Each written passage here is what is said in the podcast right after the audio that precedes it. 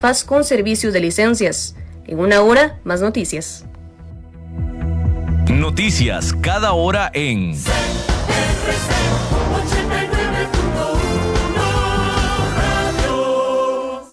CRC 89.1 Radio y Cadena Radial Costarricense no se hacen responsables por las opiniones emitidas en este programa.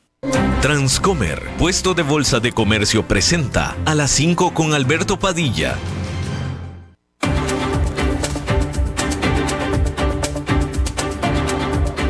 Inicia a las 5 con Alberto Padilla.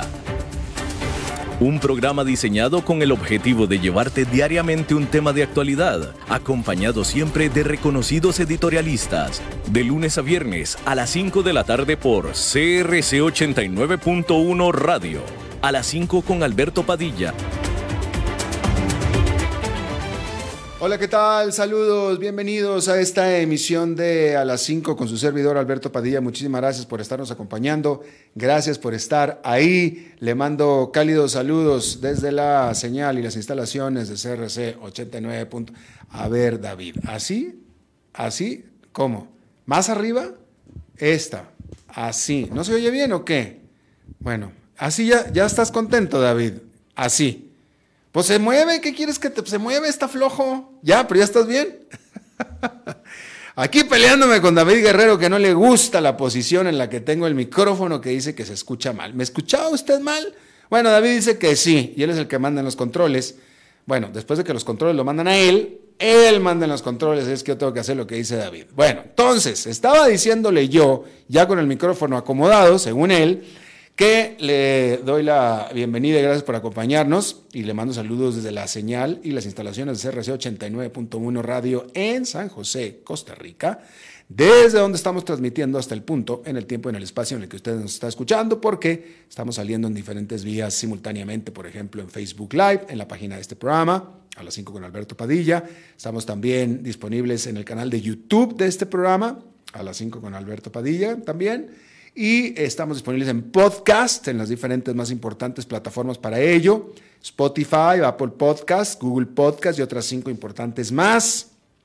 Aquí en Costa Rica este programa que sale en vivo en este momento a las 5 de la tarde se repite todos los días a las 10 de la noche aquí en CRC 89.1 Radio. Y bueno, ya lo escucharon ustedes aquí controlando, tratando de controlar a los incontrolables. Definitivamente, como no puede con los incontrolables, entonces me controla a mí, el señor David Guerrero. Y la, programas, la eh, producción general de este programa, siempre poderosísima, desde Bogotá, Colombia, a cargo del señor Mauricio Sandoval. Bien, hay que comenzar hablándole acerca de la noticia económica espantosa en términos económicos de esta jornada. Eh, lo peor que se pudiera haber informado y esperado respecto de la inflación de los Estados Unidos se informó este viernes. Hay que decir que el gasto del consumo y la inflación. Por tanto, en los Estados Unidos, las dos subieron durante enero de acuerdo a los datos que se liberaron este viernes. El índice de gastos de precios del consumo, el índice de, de, gastos y de precios del consumo personal, que es, resulta, la medida preferida de la Reserva Federal para medir la inflación subió un 0,6% mensual, que es tres veces más que lo que subió en diciembre. Mientras tanto, el gasto personal saltó por 1,8% en diciembre después de haber caído en noviembre y en, eh, discúlpeme entonces, porque le estoy dando el dato de enero. Entonces, le decía yo, recalcando, el gasto personal subió en enero 1,8% después de haber caído tanto en noviembre como en diciembre. Y esto tuvo, entonces, esto fue un balde de agua fría para economistas e inversionistas y trajo pérdidas a Wall Street. Le recuerdo que hoy es viernes y es día de análisis de la economía y de los mercados con Oscar Gutiérrez de Transcomer y él estará con nosotros un poco más adelante ayudándonos a digerir lo que es esta, esta noticia bastante pesada para digerir. Un poco más adelante hablará Oscar Gutiérrez de Transcomer a detalle de esto. Hay que decir que la economía de Alemania, que es la economía más grande de la Unión Europea, se redujo en 0,4% durante los últimos tres meses del 2022, que es una caída incluso más alta que la que se estaba esperando y fue generada sobre todo por una reducción importante en el consumo y también en la inversión de capital. Hay que decir que Alemania había eh, evitado una contracción de su Producto Nacional Bruto en los primeros tres trimestres del 2022 sin embargo, el último trimestre ya fue insostenible y tuvo que caer. Y esto a pesar de los elevadísimos precios de la energía, impulsados sobre todo por la invasión de Rusia a Ucrania. Los analistas están estimando que Alemania caerá también en este trimestre actual, es decir, en el primer trimestre de este año que corre, lo que significaría entonces que entraría Alemania en recesión. Porque hay que recordar que una recesión es cuando se dan dos trimestres consecutivos de crecimiento negativo. Así es que se espera que este trimestre Alemania también caiga. Ya cayó el trimestre pasado, con lo cual habría entrado en recesión económica al final del mes de marzo. Y no lo sabremos en realidad hasta que se dé la cifra oficial, que será hasta por allá de finales de abril. Hasta entonces podremos nosotros saber si efectivamente Alemania cumplió con la expectativa de caer en recesión económica, lo cual por supuesto traerá todo tipo de arrastres efectos, choques al resto de Europa. Y bueno, hay que decir que la secretaria del Tesoro de los Estados Unidos, Janet Yellen, acusó a los oficiales rusos de ser cómplices de la invasión de su país a Ucrania durante una tensa reunión de ministros de finanzas del G20 en la India. Ahí el primer ministro indio, que es el anfitrión, Narendra Modi, urgió a los que están en esta reunión a que se concentraran en los ciudadanos más vulnerables del mundo. Sin embargo, la delegación francesa dijo que solamente acordará en firmar el comunicado conjunto que normalmente se emite durante estas reuniones, si es que en este comunicado se incluye una denuncia a la agresión rusa. Solamente si se incluye en el comunicado una denuncia a la agresión rusa, Francia lo firmará. Si no, no. Como dijimos, una tensa reunión del G20. Y bueno, por cierto que el presidente de Ucrania, Vladimir Zelensky, dijo que una victoria para su país le espera inevitablemente. Eso sí, solo si sus aliados cumplen con sus compromisos. Eso fue lo que dijo Vladimir Zelensky hablando durante una conferencia de prensa en ocasión del primer aniversario de la invasión de Rusia, el presidente Zelensky dio la bienvenida a los esfuerzos de China en eh, insistir en un cese al fuego después de que liberó, presentó China un extenso, muy extenso plan de paz de 12 puntos este viernes por la mañana. Mientras tanto, el presidente de Polonia anunció que cuatro de sus tanques alemanes Leopard habían arribado ya a Ucrania.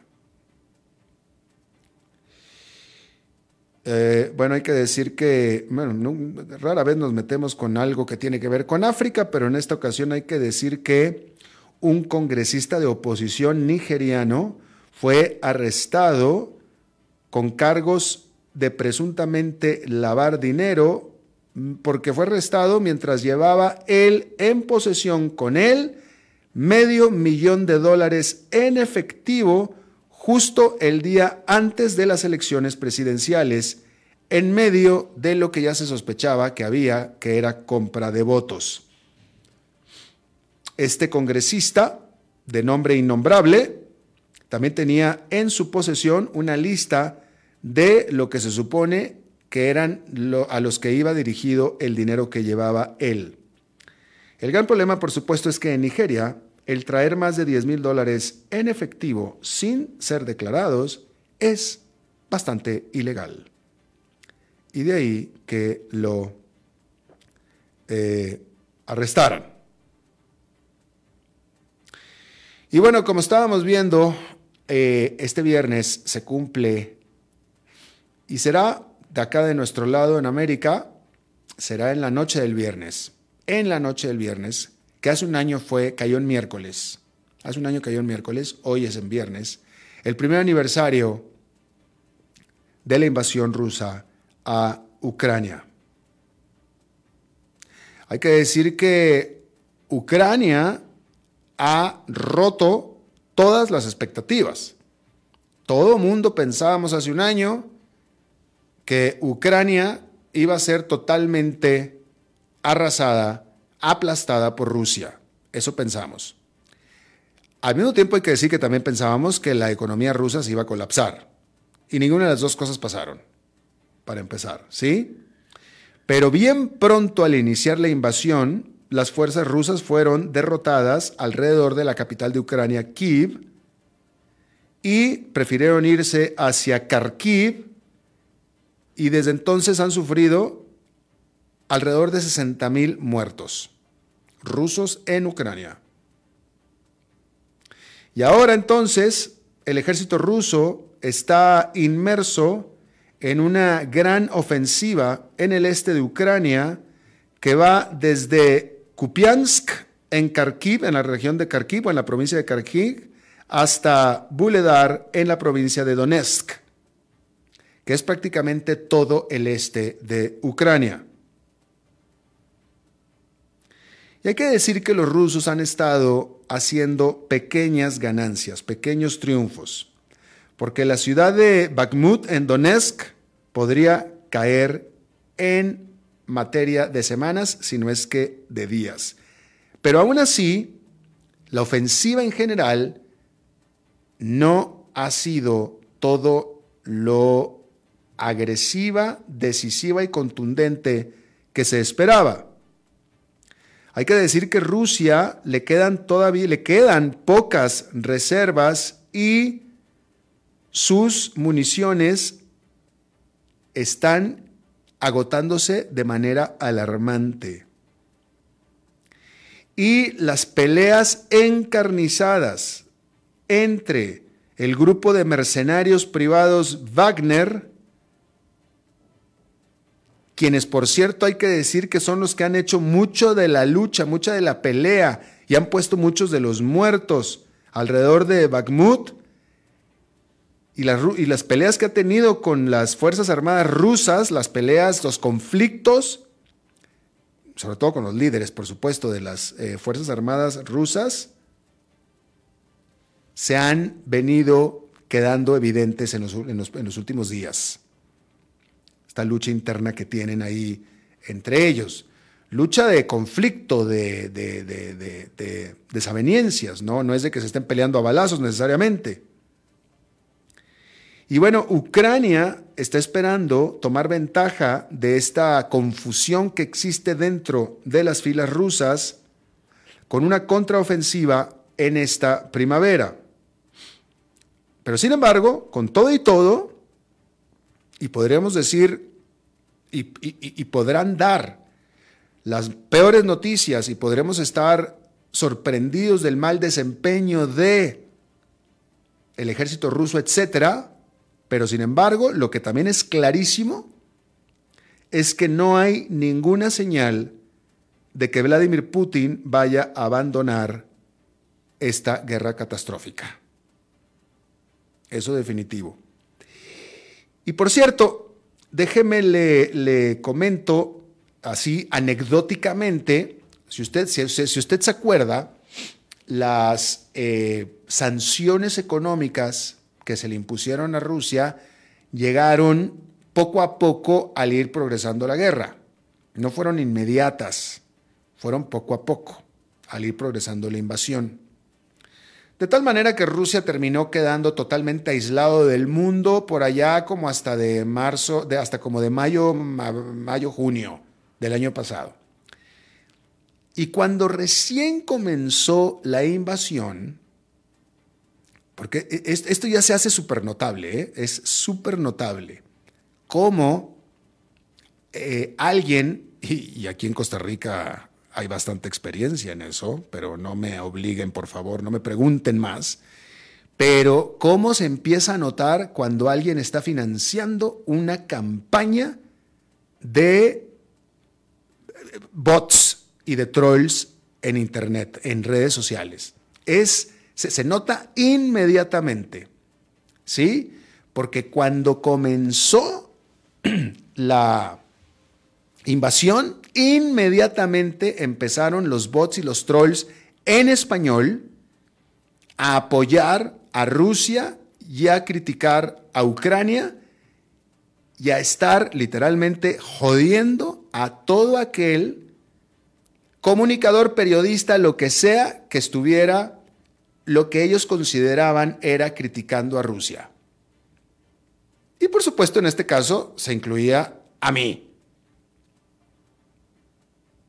Que por supuesto que en estos casos el hecho de que con solo llamarle Rusia invadió Ucrania y no la famosa operación especial militar, ya con eso lo consideraban a uno enemigo de Rusia y empezaban los típicos, ya típicos muy conocidos ataques de los trolls y los bots. y empezaron y empezaron y empezaron. Y aquí, y aquí, me, aquí estaban eh, eh, molestando a través de la red de eh, a las 5 con Alberto Padilla en Facebook. Pero fue impresionante, ¿no? Pero ¿cómo es como quedó claro que eran bots y trolls? Bueno, porque esto duró durante todo marzo, todo abril, y una vez que empezaron a recrudecerse las sanciones contra Rusia al grado que Rusia ya quedó aislado del resto del mundo y por tanto no pudo seguir pagando las campañas de bots y de trolls, estos dejaron de funcionar, se desactivaron, ya no les pagaban. Y eso fue tremendamente notable, tremendamente notable. Lo mismo sucedió exactamente cuando eh, Donald Trump estaba buscando la reelección, también los bots y los trolls estaban hinchados, cobrando y cobrando plata, hinchados, activos, atacando, jodiendo. Eh, de nuevo, porque pensaban que yo era anti-Trump, simplemente porque hablaba de que, de que Trump perdió la elección, ¿verdad? Pues la perdió. Y estaban los ataques, pero brutales, para mí, para todo aquel que osara decir la verdad. Y una vez que se ratifica oficialmente la derrota de Donald Trump, después del 6 de enero, en ese momento, ¡brum! se desaparecieron por completo los trolls y los bots. Se acabó el financiamiento, se acabó la campaña. Es súper notable, es súper, es, súper notable. Entonces ya uno ya sabe, Ya, es, es que se nota, simplemente se nota. Y sobre todo se nota cuando pasa, cuando terminó. Ahí es donde se nota, ahí es donde dice, ah, claro, por supuesto, se confirma la sospecha de que era una campaña. Ahí lo tiene usted. Eh, bueno, vamos a hablar de la tercera economía más grande del mundo, que es eh, Japón. Y hay que decir que eh, dos grandes señales acerca del futuro de esta economía se dieron este viernes. La primera de estas señales fue la liberación de las cifras de inflación para enero. Ahí la inflación subyacente, que es la que deja fuera a los volátiles precios de los alimentos y la energía, alcanzó durante el primer mes del año 4,2%, que es su nivel más alto en 41 años. Dije 4,2%. Y eso es un aumento o arriba del 4% que se registró en diciembre. A pesar del aumento en los precios, el Banco de Japón ha mantenido una política de monetaria súper laxa, súper laxa, aun cuando el resto de los bancos centrales del mundo desarrollado estaban aumentando las tasas de interés de manera muy agresiva. Y hay que decir que el mercado está haciendo pagar al Banco de Japón, porque el mes pasado el banco compró la cifra récord de 176 mil millones de dólares en bonos gubernamentales para conservar su control de la curva de tasas por medio de esta política que es gran parte de su aflojamiento monetario. Y administrar esta, este, este asunto, administrar esto, cae en la persona de Ueda Kazuo, que es este respetado académico que se convertirá en el gobernador del Banco de Japón este mes de abril.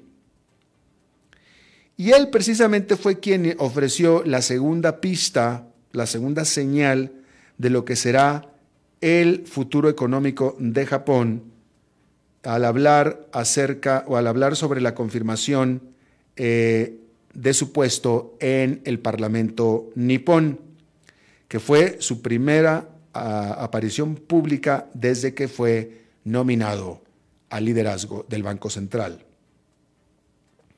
Ahí Ueda dijo que el banco debe de mantener sus tasas de interés ultra bajas por, eh, por el corto plazo al menos, por el tiempo previsible, para prevenir una desaceleración económica. Pero añadió que el Banco de Japón deberá de ser creativo con su política, lo que sea que eso quiera decir exactamente. Ahí lo tiene usted. Ah, déjeme informarle que eh, se está informando. ¿Dónde está esta nota que vi? Ah, bueno, el Washington Post, el Washington Post está diciendo que Jeff Bezos, el fundador de Amazon, contrató a una firma de inversión para explorar la posibilidad de comprar un equipo de la NFL, es decir, un equipo de fútbol americano. No sabemos cuál es, pero eso es lo que está informando el Banco de Japón. Eh, perdóneme, está informando el Washington Post. Yo todavía me quedé con Japón, pero es lo que está informando. Eh, y bueno, en una, en una nota que me dio mucha lástima, eh, no pretendo que usted haya conocido de este medio de comunicación, pero en los, en los últimos años se había creado, había aparecido este medio en Estados Unidos que se llamaba OSI, OSI Media. Y OSI Media había sido fundada por un tal Carlos Watson, que a pesar de que se llamaba Carlos, él era eh, americano, él es americano, ¿no? Y la verdad es que me llamó muchísimo la atención este famoso Osimiria, porque me pareció que estaban haciendo las cosas muy bien. Eh, estaban ejecutando las cosas muy bien. Estaban informando y revelando información de manera muy atractiva, muy llamativa. Eh, y yo me hice eh, seguidor tan pronto los conocí. Realmente estaban haciendo las cosas muy bien. Y este famoso Carlos Watson, él había aparecido muchísimo antes como analista, etcétera, en los principales medios de comunicación de los Estados Unidos. NBC, CNBC, eh, CNN, etcétera, etcétera. Era alguien muy conocido y, alguien de los medios de comunicación y firmó eh, y, fundó este famoso Osimiria. Pero pues finalmente el famoso Osimiria pues le pasó lo que le ha estado pasando a todos los grandes medios de comunicación, que se quedaron sin dinero y eh, al final salió un reporte que si mal no recuerdo era del New York Times, donde el New York Times revela eh, o revelaba que Carlos Watson, Josie Media, había pues cometido fraude, cometido fraude eh, financiero en una serie de elementos y etcétera. Y pues eso trajo todo tipo de problemas a Osimiria al grado que tuvo que cerrar, cerró Osimiria. Y bueno, todo esto se lo platico porque ayer finalmente las autoridades arrestaron al Carlos Watson. Lo arrestaron por fraude y por engañar a inversionistas. Eh, y aparentemente, pues lo que hizo Carlos Watson, como todo buen fundador de una empresa y tratando de resguardar, pienso yo aquí, esta es una especulación mía, pero tratando de resguardar la integridad de su empresa y probablemente tratando de salvar empleos, eh, pues engañó a los inversionistas, los engañó, los engañó a los inversionistas que le habían dado la plata y engañó a otros inversionistas para que le dieran más plata. Los engañó sobre las verdaderas finanzas y sobre la audiencia verdadera que tenía eh, Media y básicamente les hizo saber y les hizo pensar que Osimidia iba muy bien cuando en realidad estaba hundiéndose. Que pues, si usted es dueño de empresa, pues a lo mejor me podrá entender o podrá entender a Carlos Watson. Digo, al final no es que él se robó la plata, sino era que estaba tratando de mantener a su empresa a flote por medio del engaño. Y pues eso no deja de ser ilegal. Y pues con toda la lástima que lo, eh, pues lo metieron en la cárcel, lo arrestaron el día de ayer, cosa que pues me dolió porque el producto realmente era bueno, pero pues no tan bueno como para ser viable financieramente. Y ahí lo tiene usted. Bueno, antes de ir a una pausa, déjeme le informo. Este es, me parece a mí una nota bastante interesante porque en esta, se, ha estado informando en Estados Unidos, yo, yo aquí se lo he estado informando acerca de cómo los consumidores cada vez más están recurriendo a deuda para financiar su gasto diario. Y estaba leyendo hoy otro encabezado de cómo los consumidores eh, cada vez están ganando menos, cada vez sus, sus, gastos están siendo más que sus, que sus ingresos. Es decir, están recurriendo, o sea, es decir, son diferentes diferentes confirmaciones sobre lo mismo, de que los consumidores están incurriendo cada vez más en deuda. ¿Sí? Eh, ya sea o porque no tienen lo suficiente, es decir, o porque se están quedando sin trabajo, o más bien lo que me está pareciendo a mí que lo que está sucediendo es que están en este, en este sentimiento colectivo de riqueza en el que tengo mucho dinero, de todos modos voy a gastar y ando en ganas de gastar. Es decir, tengo trabajo, tengo dinero, tengo salario y estoy gastando más de todo, de todo, de que lo que tengo. Que es la peor manera de, de endeudarse, diría yo. Pero bueno, todo esto se lo digo porque eh, a pesar de todo esto, hay que decir que las cuentas para el retiro en los Estados Unidos, que se conocen como las famosas, las 401, las 401k, que son unas cuentas individuales que los estadounidenses abren con ayuda de sus empleadores para el retiro, estas se han mantenido creciendo, han seguido los flujos positivos hacia las cuentas de 401k, de retiro. Y esta es pues una nota positiva, ¿sí? De acuerdo con Fidelity Investments, que es la más grande operadora de este tipo de cuentas, que representa 2,8 billones en activos, dice que eh, aquellos que están ahorrando para su retiro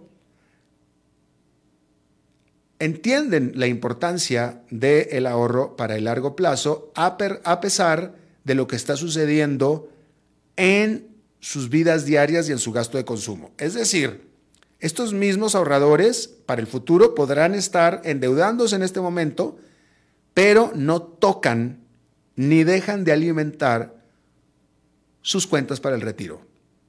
Y eso, pues, pues, pues eso es positivo, ¿no? De alguna manera. Eh, la tasa de ahorro promedio del 401k incluyendo tanto lo que da el empleado como las contribuciones del empleador, porque esta es la figura como se hace en Estados Unidos, eh, el empleador típicamente eh, pone lo mismo que tú pones hasta un 3-4%, típicamente es un 3-4% de tu salario. Y esa es la ventaja. Y, la, y, la, y la empresa, el empleador, tiene una ventaja impositiva sobre eso. ¿Sí? Entonces, pero el punto es que eh, la tasa de ahorros, incluyendo lo que pone el empleado y el empleador, se mantuvo estable en 13,7%, eh, eh, que viene de un 13,8% que se presentó en el tercer trimestre y un 13,9% del segundo trimestre. ¿Sí? aparte de estos planes del retiro que se dan por parte de los empleados, también Fidelity Investments reportó un aumento anual del 10,2% en las cuentas de IRA, que esas son, es lo mismo que las otras, nada más que estas son las que se hace el ciudadano por sí mismo, no con ayuda del empleador, sino con sí mismo. Por ejemplo, es la que haría, no sé, un contador, un doctor que trabajan para uno mismo, para sí mismo, estas son las que abren, ¿sí? Eh, y, y bueno, pues ahí está. Entonces, el punto es que el consumidor sigue todavía manteniendo sus cuentas de ahorro para el retiro, que dentro de lo malo que está pasando respecto de las deudas al consumidor, esa es una buena noticia. ¿No? Bien, vamos a hacer una pausa. Recuerdo que regresando va a estar con nosotros Oscar Gutiérrez de Transcomer con el análisis de la semana del mercado y de la economía a las 5 con Alberto Padilla por CRC 89.1 Radio. Ok, gracias a todos por haber venido a la fiesta de despedida de don Alberto, quien cumple 30 años de trabajar para nuestra empresa. Y bueno, le llegó el día del retiro. Don Alberto, ¿por qué no viene acá y nos da unas palabras? Muchas gracias a todos. Solo puedo decirles que si alguien sabe de algún trabajito, que por favor me avisen. Es en serio. No me preparé para este momento y tengo que ver cómo consigo otro trabajo. No cometan el mismo error que yo. Transcomer, puesto de bolsa de comercio. Construyamos juntos su futuro. Somos expertos en eso.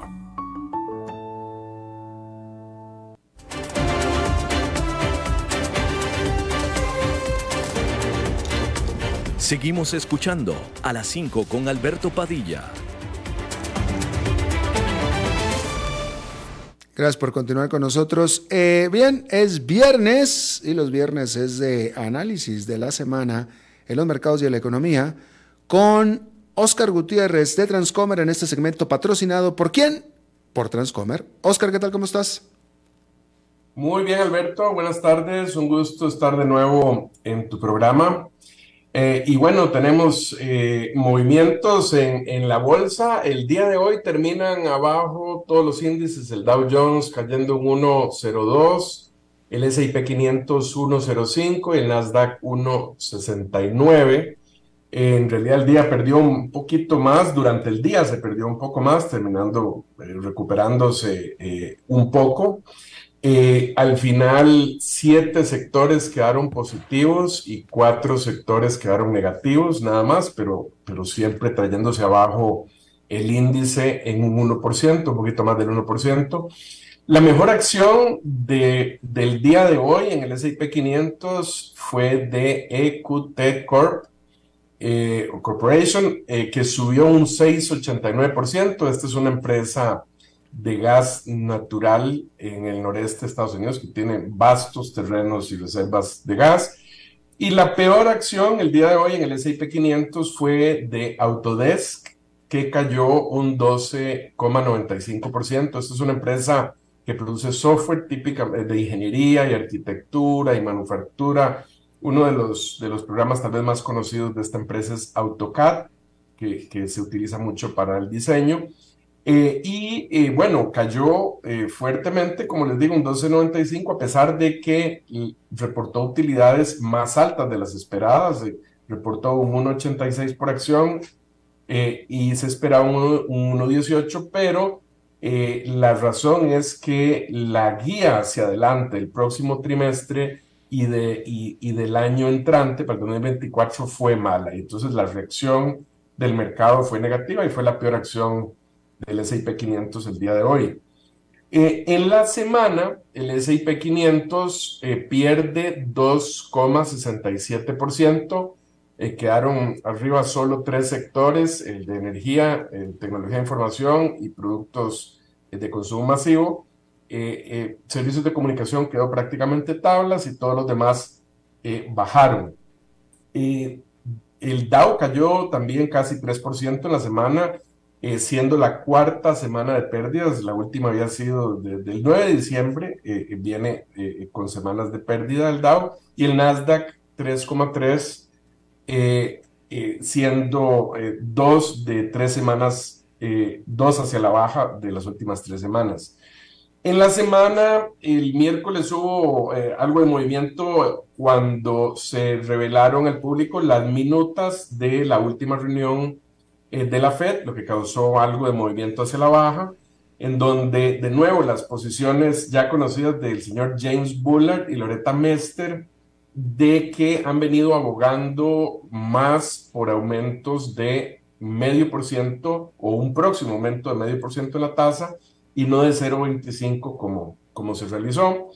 Y como bien lo mencionabas al inicio del programa, la noticia importante de hoy es el anuncio de la, del, del indicador de inflación, eh, que es el PCE, en inglés Personal Consumption Expenditures Index, ¿verdad? Que es el índice eh, de gastos personales de consumo, que es el favorito de la Fed eh, por la forma en que se calcula. Este, este indicador no solo contempla las áreas urbanas, como es el, el, el, el CPI, que lo vemos siempre al inicio del mes, eh, sino que también las áreas rurales y tiene algunas formas distintas de cómputo, por lo que hace eh, para la forma de calcular eh, de la inflación un indicador preferido, digamos, de la Fed. El, el, aumento mensual, como ya lo dijiste, fue un 0,6 cuando se esperaba un 0,4. Aquí les recuerdo que el CPI, igual para enero, que se anunció, que es este otro indicador que vemos siempre principio mes, fue de 0,5. Entonces, más bien, este indicador se esperaba que fuera un poco menor y terminó siendo mayor. El anual subió de 5,3 a 5,4 en, en el indicador global. Y en la parte central, lo que llaman, o lo que llaman el core, ¿verdad? Que es excluyendo comida y energía, igual subió un 0,6 cuando también se esperaba un 0,4 eh, eh, y de igual manera eh, terminó subiendo en el anual, que venía de 4,6 a 4,7. Entonces, todo esto, bueno, el mercado eh, lo toma negativo. Ya teníamos varios días de algunas noticias. Yo, yo he venido sintiendo bastante en los comentarios eh, de los administradores de fondos, de los analistas, de los CEOs, se siente un poco más el, el, sentimiento un poquito más negativo, uno lo percibe por la cantidad de comentarios y la cantidad de gente que está a favor. Hace dos, tres semanas se oía mucho más gente a favor y se siente ese sentimiento y el mercado ha venido eh, dando la vuelta, me parece, hacia, hacia la baja. Una de las cosas que, que sucede y se vuelve a comentar el día de hoy es que se confirma la expectativa de que las tasas muy probablemente se van a mantener altas por más tiempo. Les recuerdo que hace unas semanas eh, la expectativa era, bueno, no, subimos a, a 5.25, eh, finalmente en dos aumentos, eso se mantiene como hasta septiembre y luego empieza a bajar. Luego, en la última, eh, en la última reunión que tuvo, bueno, en la última presentación, hace una semana, en realidad las expectativas, las apuestas estaban en que sí, va a aumentar un poco más, se corrió la curva en el sentido de decir, se mantienen tasas más altas, pero siempre se esperaba eh, eh, sí que subieran hasta 5.50, un poco más, pero que empezaran a bajar en diciembre. Un cambio notable el día de hoy es que después de, este, de esta noticia, eh, ya incluso hasta la reunión del 13 de diciembre, que es la última del año, se espera que se mantenga en 5.50. Es decir, que subimos eh, en la próxima reunión de eh, a, 5, es decir, un cuarto de punto, es la mayoría de las apuestas, un 73%, hay un 27% que incluso está apostando que se va a subir 0.5. Eh, esto subió, ayer me parece que eso estaba en solo 18%.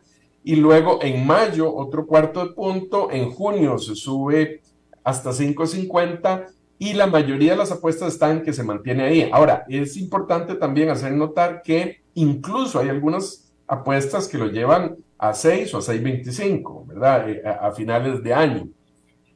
Entonces, eh, eh, esto me parece que contribuye un poco a la, al, sentimiento este negativo de que al, mantenerse por más tiempo las, la inflación más alta, esto va a terminar erosionando más las utilidades y por lo tanto el mercado. Hoy, hoy quiero comentarte también un poquito, típicamente hablamos siempre de estos, de estos datos que son relacionados eh, como datos fundamentales de la economía. Este, pero también quería hacer un par de comentarios en relación a análisis técnico.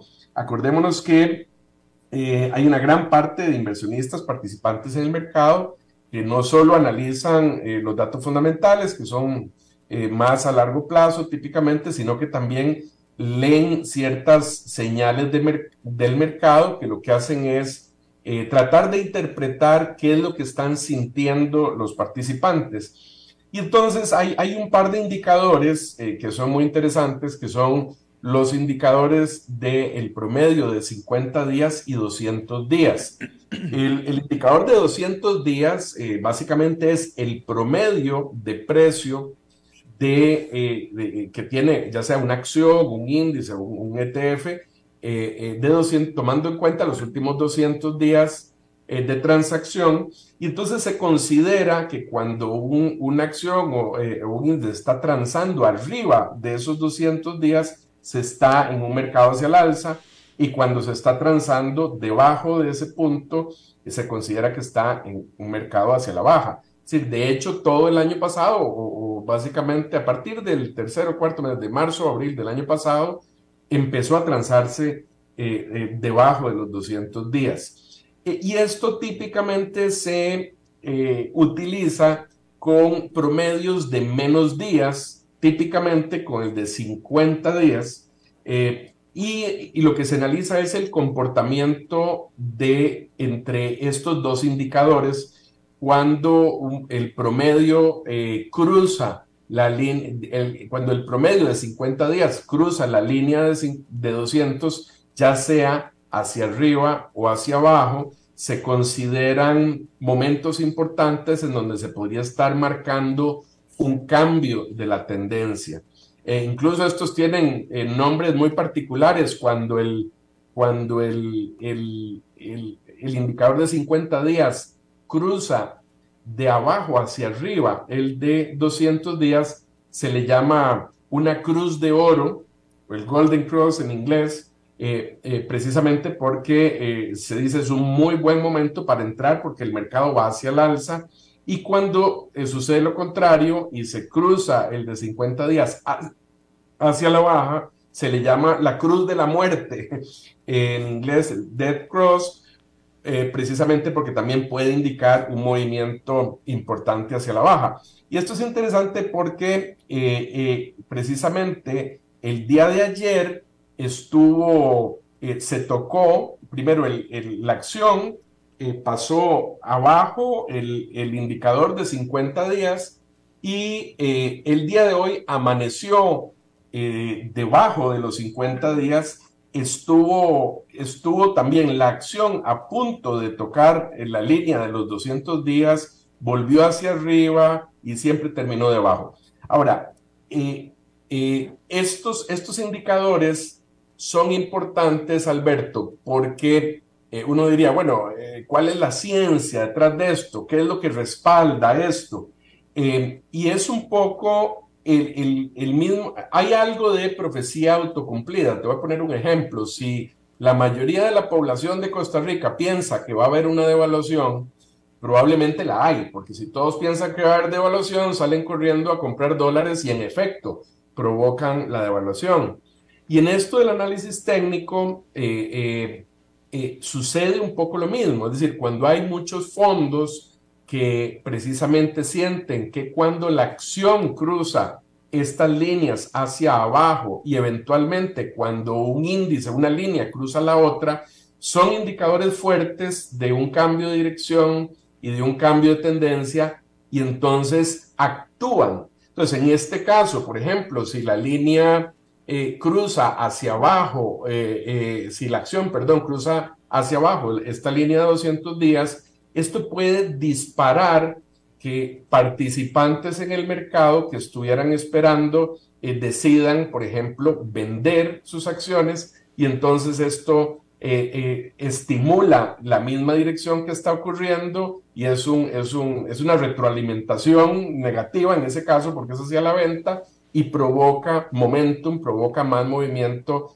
y más de esa tendencia. Entonces, estos, estas líneas en este momento están siendo muy, digamos, observadas de cerca eh, para ver qué pasa en estos días. Eh, eh, este, claro que esto no es una ciencia exacta, ¿verdad? Son, son señales que lo que muchos participantes pretenden es, es ver que se confirmen.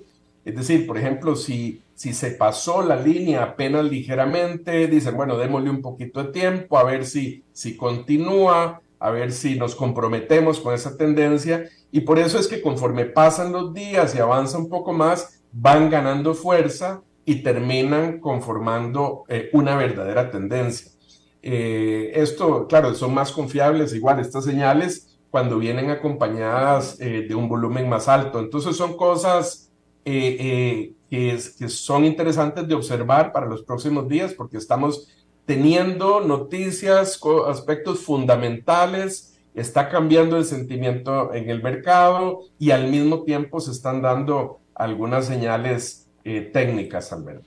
Y Oscar, eh, bueno, nada más eh, comentar contigo que en la prensa especializada en los Estados Unidos se le dio bastante cobertura a la declaración que hizo eh, Jamie Dimon, que es el CEO del JP Morgan Chase, que es el banco más grande de los Estados Unidos, el banco más grande de Wall Street, eh, donde él de manera muy eh, elegante, un poco confrontativa, no, no, no estaba haciendo una perorata ni mucho menos, pero donde expresó en una entrevista que le estaban haciendo en CNBC sus dudas eh, de que el Banco Central, o mejor dicho, sus dudas de la habilidad de la Reserva Federal de controlar la inflación. Y eso causó eh, eh, mínimo, mínimo titulares.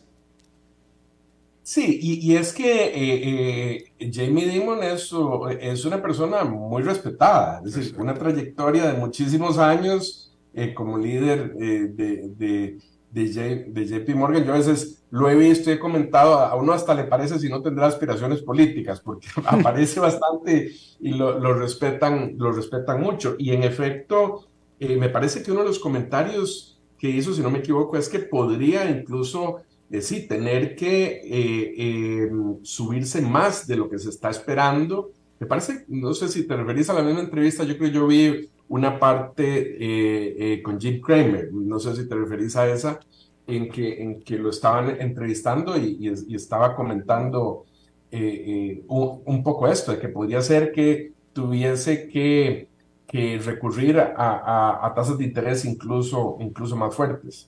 Sí, sí, sí, pues sí, precisamente porque sí, porque él venía ahí el comentario de él en el sentido de que, bueno, de que, de que estaba perdiendo el Banco Central la lucha contra la inflación. Eh, eh, lo, que, lo que viene también a, subrayar, pues lo que tú estabas hablando sobre el análisis que estabas haciendo, ¿no? De que, pues la realidad es que el Banco Central en este último año, todavía hace un año, menos de un año, bueno, o sea, hace menos de un año las tasas de interés estaban en cero, hoy están en 4,75 y la inflación incluso está volviendo a subir. Sí, estos, estos comentarios de Jamie Dimon, esto, esto que te, te, mencionaba sobre estos indicadores técnicos, hay que entender que al final eh, hay mucha emoción en los mercados, es decir, no es en verdad que los que están detrás de invertir en estas acciones son matemáticos expertos que ven números exactos y dicen compro y vendo. Claro, hay muchos que sí son así, que son más los que se basan un poco en análisis fundamental y dicen no me importa lo que esté pasando este, eh, a corto plazo. Pero hay que entender que estos comentarios, el sentimiento que yo decía hace poco, el hecho de que uno vea un cambio de muchos comentarios positivos diciendo, no, la economía está bien, va a subir, todo va bien, y uno empieza a sentir eh, este cambio de sentimiento, termina provocando el cambio porque la gente empieza a tener miedo y decir, no, no, sí, tal vez esto baja, mejor yo vendo, y son, son movimientos que empiezan a ganar momentum, empiezan a ganar energía y se empiezan a confirmar unos con otros, y por eso es que uno ve que al final hay tendencias que duran unas semanas y cuando se vendió demasiado, entonces empiezan los comentarios a decir, no, ya se vendió demasiado, ya esto más bien va a ir para arriba y empieza a cambiar el, sentimiento. Y por eso es que uno ve esos ciclos. Y por eso es que uno ve que aunque la tendencia sea de un mercado hacia la baja en general, se habla de un rally en medio eh, de un mercado hacia la baja, porque gente sintió que se había vendido demasiado y que había que rectificar. Bueno, yo creo que las últimas semanas, en efecto, fueron un rally de un mercado hacia la baja, que el sentimiento está cambiando y me parece que me atrevo a, prever que si se llega a cruzar la, la, línea de los 200 días hacia abajo y se sostiene por unos días, probablemente el mercado va a sentir que se está confirmando una tendencia hacia la baja y eso puede durar este, varias semanas. Efectivamente. Oye, eh, nos quedan dos minutitos nada más básicamente, pero me quedo con una eh, eh, pregunta que te hicieron el viernes pasado. Esta es una pregunta del viernes pasado de un seguidor y dice, ah, para el presidente de Transcomer, si nos puede comentar de los productos financieros que tienen disponibles para los castarrecenses, por favor. En dos minutos, si quieres aprovechar este tiempo patrocinado por Transcomer, pero esta es una pregunta genuina de un seguidor. Bueno, eh, muchas gracias. No, encantado, por supuesto. Nosotros en dos minutos es difícil, lo invito a, contactarse en nuestro sitio web y tenemos cerca de 70 asesores financieros este, que pueden colaborar con usted, pero esencialmente lo que nosotros hacemos es eh, invertir, eh, nos especializamos en, en buscar inversiones en bienes inmuebles de corto, mediano y largo plazo. Tenemos en esencia eh, eh, una diversificación geográfica, una diversificación en tipos de productos comerciales, industriales, este, de hospitalidad, este, y lo que tenemos es estructurados productos que le permiten a la persona ser coinversionista en estas propiedades y tener un, una utilidad, un, rendimiento fijo eh, al plazo que escojan. Puede ser desde seis meses hasta eh, tres años, cinco años, diez años. Tenemos productos hasta 25 años. Así que los invito a, a, que nos llamen eh, o a que nos visiten en el sitio web y, y les contactaremos y les podemos explicar con más calma. Bueno, pues ahí está. Oscar Gutiérrez, presidente de Transcomer, en este segmento patrocinado por Transcomer, precisamente. Te agradezco muchísimo eh, nos hayas visitado este viernes y nos vemos el próximo entonces. Claro que sí, Alberto. Feliz fin de semana, muchas gracias. Igualmente para ti, gracias. Y bueno, muchas gracias a ustedes. Eso es todo lo que tenemos por esta emisión y por esta semana de a las 5 con su servidor Alberto Padilla. Muchísimas gracias por habernos acompañado. Espero que termine su día y su semana en buena nota, en buen tono y nosotros nos reencontramos en la próxima. Que la pase muy bien.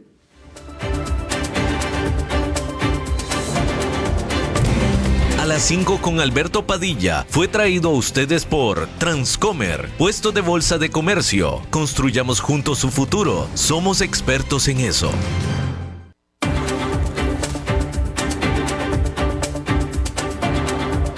Concluye a las 5 con Alberto Padilla. Un programa diseñado con el objetivo de llevarte diariamente un tema de actualidad, acompañado siempre de reconocidos editorialistas, de lunes a viernes a las 5 de la tarde por CRC 89.1 Radio, a las 5 con Alberto Padilla.